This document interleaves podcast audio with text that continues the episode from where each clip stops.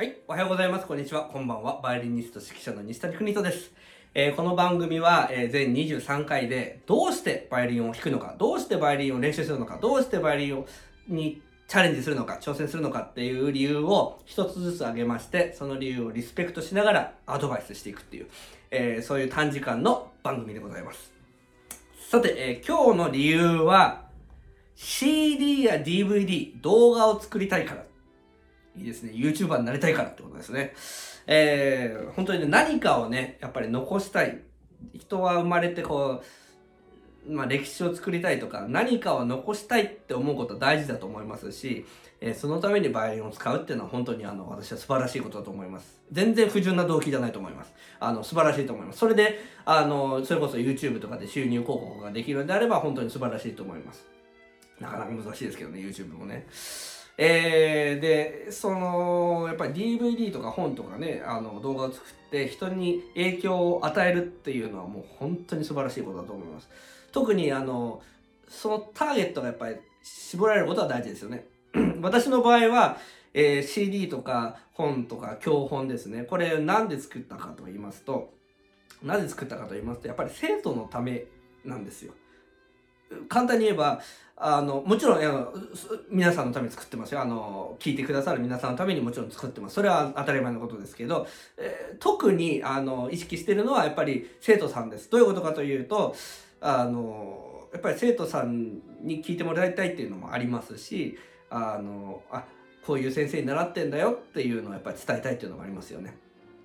で、えーじゃあ、えーまあ、CD とか DVD、まあ、CD はもう古いですけど、えー YouTube 動画を作りたいからっていうためにやっぱり大事なことは、え2つ。1つは、まあ、スキルですよね。YouTube 作りにしても、えーちゃんと動画制作のスキル、まあ、スキルとまで言わないですけど、まあ、ゲーム感覚で各で作っちゃえばまあいいと思うんですけど、あとやっぱり、これ、あの、喋るようになることとかね、私もこう馬術こういうので練習してますけど、あと、まあ、機器が揃うってことが大事かなと思いますし、あともう一つは、あの、人です。やっぱり当たり前ですよね。コネクション。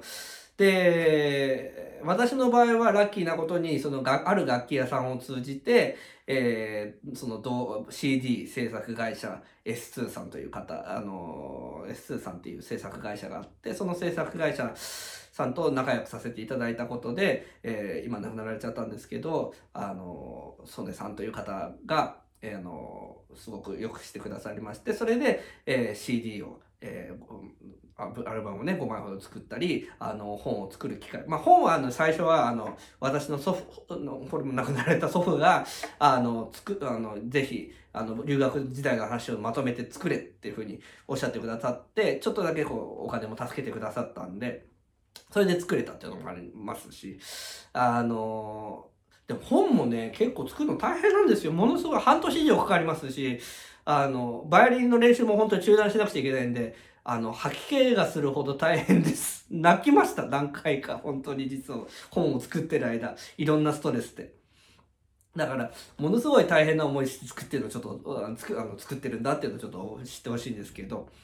あまあもちろんあと CD も大変ですよね。練習準備も、ね、レッスンの合間準備しなくちゃいけないわけですし、あの、なんだろう、その本番の日も、あの、ちゃんとベストな体調でいなくちゃいけないわけですよね。怖いわけですよ。風邪ひいたらどうしようとか。一度ありましたけどね。あの、鼻ズルズルなしながら、あの、録音したっていう、あの、2枚目あたりで CD があるんですけど。あと、あの、すごかったのは、私、おたふく風邪になっちゃったことがあって、あの、教本の CD 実は2巻、3、4巻なんですけど、おたふく風になっちゃって、それで撮ったっていうの辛かったですね。まあ、まあ、そんな、そんなこともある。だから、あの、CD 制作、えー本の制作、甘くありません。甘くありません。あの、特に、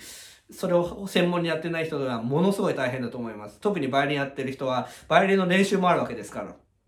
演奏活動なんかしたらもっとですよね。で、なんで、えーその、やっぱり CD、CD、DVD、動画制作をしたいっていう方は、ちゃんとそういうプランを立てていった方がいいと思います。どういう風に作りたいのかで、その作ったものをどうしたいのかと。私の場合は、例えばリサイタルとかで、あの、販売するとかね。あとは、あの、ウェブサイトで、あの、